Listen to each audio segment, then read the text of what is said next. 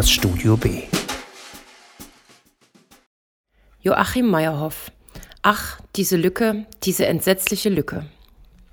Als ich im Sommer Joachim Meyerhoffs Buch Ach, diese Lücke, diese entsetzliche Lücke geschenkt bekam, war mir der Autor bis dato gänzlich unbekannt.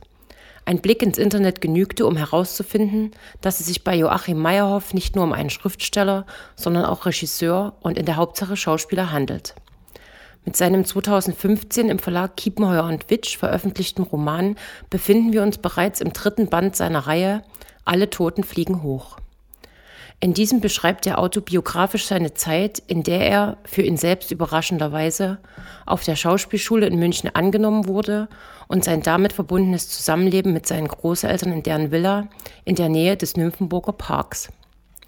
Das sogenannte Rosa Zimmer im großelterlichen Haus bezog er in Ermangelung einer eigenen Wohnung und es sollte ursprünglich nur übergangsweise als Wohnstätte dienen, wurde aber schließlich zu seinem Zuhause während seiner gesamten Schauspielausbildung.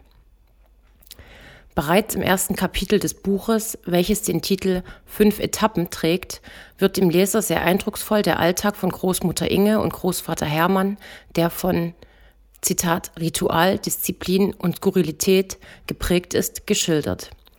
Bei den fünf Etappen handelt es sich um Getränke, deren Einnahme den Tag strukturieren.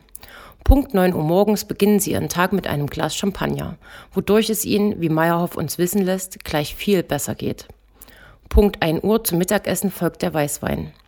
Es schließt sich der 6 Uhr Whisky an, dem Rotwein und geistreiche Konversationen zum Abendessen folgen.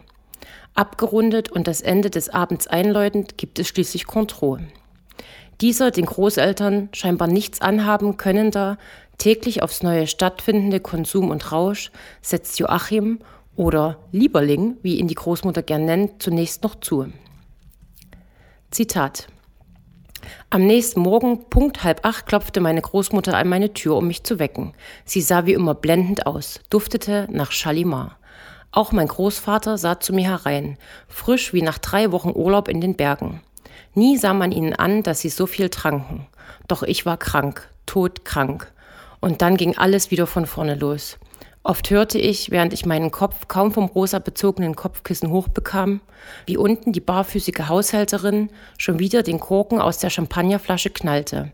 Nie war ich so zerrüttet wie nach ein paar Tagen bei meinen Großeltern. Das Zusammenleben mit Großmutter Inge, einst selbst erfolgreiche Schauspielerin und durch einen schweren Unfall nicht nur ihres ersten Ehemanns, sondern auch einen Teil ihres Beins beraubt und Großvater Hermann, seines Zeichens Philosoph und von besonderer Akribie geprägt, steht im völligen Gegensatz zu seiner Ausbildung an der Schauspielschule. Sich selbst fragend, wie er die Aufnahmeprüfung bestehen konnte und ob er überhaupt Schauspieler werden möchte, hangelt sich Meyerhoff durch seine Ausbildung stets in dem Gefühl, die an ihn gestellten Erwartungen nicht erfüllen zu können, überzeugt davon, nicht einmal das Probehalbjahr zu überstehen, auf der Bühne stehen und nicht gesehen werden wollend und glücklich, es bis zum 6 Uhr Whisky wieder in den Schutz des großelterlichen Hauses zurückgeschafft zu haben. Zitat Nur bei meinen Großeltern schloss sich allabendlich die Lücke, und ihre Vertrautheit und Zugewandtheit, ihr aus hochprozentigem geknüpftes Netz fingen mich sicher auf. Neben diesen gegensätzlichen Welten, in denen sich der Protagonist bewegt, gibt es auch immer wieder Rückblicke, sei es in das Leben der Großeltern, der Mutter oder sein eigenes. Auch der Verlust ist ein entscheidendes Thema im Roman, angefangen beim Tod des mittleren Bruders, der eine entscheidende Lücke in Joachim Meyerhoffs Leben zurücklässt.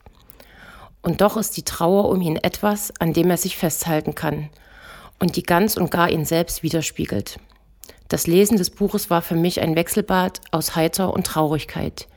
Hier und da hat mich Meyerhoffs Art des Erzählens an Heinz Strunk erinnert, der es ebenfalls versteht, etwas eigentlich zutiefst Trauriges so zu schildern, dass man nicht anders kann, als zu lachen. Hierfür möchte ich das Buch noch einmal selbst bemühen und eine Szene aus der Trauerfeier des Großvaters zitieren. Danach saßen Verwandte, Freunde und die Familie im Haus der Großeltern zusammen. Und meine Mutter fragte plötzlich in die ihr ratlose Stille hinein, was waren eigentlich Hermanns letzte Worte? Meine Großmutter überlegte. Aber meine Mutter hatte die Frage eher an sich selbst gerichtet, denn schon nach kurzem sagte sie zu meiner Großmutter, er hat doch deine Hand gehalten und geflüstert, alles ist gut, Inge. Alle nickten zufrieden. Meine Großmutter dachte nach und rief plötzlich entrüstet. So ein Humbug! Er hat doch als letztes leise Prosit geflüstert. Ein erzkatholischer Philosoph, dessen letztes Wort Prosit ist. Ich sprang auf und rannte aus dem Zimmer. So sehr musste ich lachen. Es verdeutlicht auch einmal mehr die spezielle Art der Großmutter, die einerseits so theatralisch und in ihrem Habitus überzeichnet erscheint, andererseits liebevoll ist und stets als wunderschön beschrieben wird, wodurch ich zwangsläufig eine gewisse Bewunderung beim Lesen für sie empfand. Ihre ebenfalls große Leidenschaft für Dichter wie Paul Celan war schließlich nur noch das i-Tüpfelchen. Nichtsdestotrotz entsteht hier nicht der Eindruck, dass das Leben der Protagonisten verklärt wird, Immer wieder wird deutlich, dass das Leben der Großeltern einer strengen Routine folgt, in der alles seinen Platz hat. Möbelstücke immer an ein und derselben Stelle stehen müssen, Wanderungen bis ins kleinste Detail geplant sind und Abweichungen weder vorgesehen noch erwünscht sind. In diesen alltäglichen Handlungen entpuppt sich einerseits so viel Pedanterie und Sturheit, andererseits aber auch Zerbrechlich und Hilflosigkeit, was in mir Faszination und Schwermut gleichermaßen auslöste.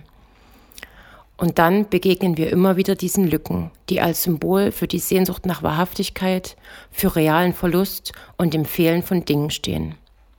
Meyerhoffs Buch ist für mich eine Liebeserklärung an seine Großeltern, die er mir als Leserin mit so viel Charme und Zärtlichkeit vor das geistige Auge führt, als wäre ich selbst dabei gewesen.